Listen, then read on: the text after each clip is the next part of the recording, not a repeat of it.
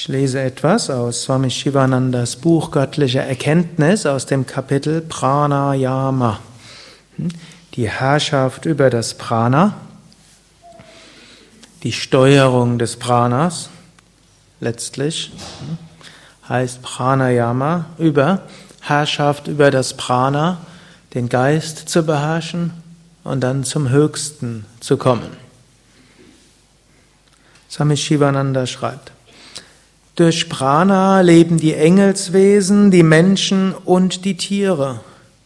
Prana ist wahrlich das Leben der Wesen. Deshalb nennt man es das universelle Leben, das Leben aller. Prana ist das universelle Prinzip von Energie und Kraft. Es ist Lebenskraft, es ist alldurchdringend. Es kann statisch und dynamisch sein. Es findet sich in allen Formen, von den höchsten zu den niedrigsten, von der Ameise zum Elefanten, von der Amöbe bis zum Menschen, von der Elementarform pflanzlichen Lebens zur entwickelten Form tierischen Lebens. Das Strahlen deiner Augen ist Prana.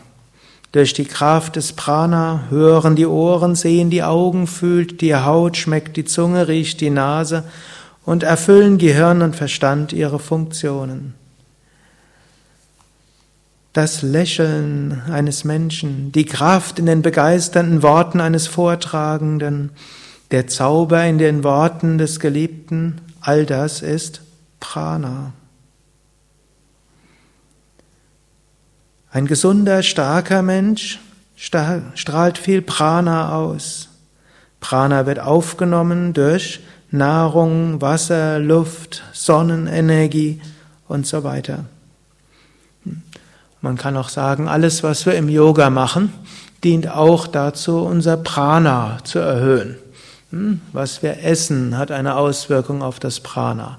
Wie wir atmen, hat eine Auswirkung auf das Prana. Wenn wir durch die Nase atmen und mit dem Bauch einen ausatmen, so können wir Prana gut aufnehmen. Wenn wir durch den Mund einatmen und hm, nicht mit dem Bauch atmen, wird weniger Prana aufgenommen. Wenn wir in der Natur sind und bewusst spazieren gehen, können wir uns bewusst verbinden mit der Kraft der Bäume, des Himmels, der Sonne, der Erde. Oder wir können gedankenlos dran vorbeigehen und nehmen weniger Prana auf. Wir können uns bewusst zu Kraftorten begeben, wie zum Beispiel diesem Ashram hier, wo wir bewusst Prana aufnehmen oder wir können irgendwo hingehen, wo das Prana sehr unruhig ist. Und natürlich, wir können verschiedene Arten von Körperübungen machen. Hm? Joggen und Wandern ist schon etwas Schönes. Aber wenn wir hm, Yoga-Übungen machen, die sind besonders ausgerichtet, um Prana zu erhöhen. Hm? Wir können Volkslieder singen oder hm, irgendwelche anderen Lieder oder wir können Mantra singen. Hm? Und Mantras sind dazu da, um Prana nicht nur zu erwecken. Jeder Form von Singen hat irgendeine Wirkung aufs Prana. Hm? Gerade vor kurzem gab es wieder eine Studie, Menschen, die regelmäßig singen, denen geht's psychisch besser. Und nicht nur so, dass Menschen, denen es besser geht, mehr singen, sondern gab irgendwo zwei Gruppen. Die eine wurde dazu angeleitet, täglich eine Stunde zu singen und die andere, hm, die haben halt das wie bisher gemacht, typischerweise irgendwelche Lieder konsumiert. Das Selbstsingen hm, verbessert die psychische Stabilität, hm, zwar erheblich mehr als nur zuzuhören.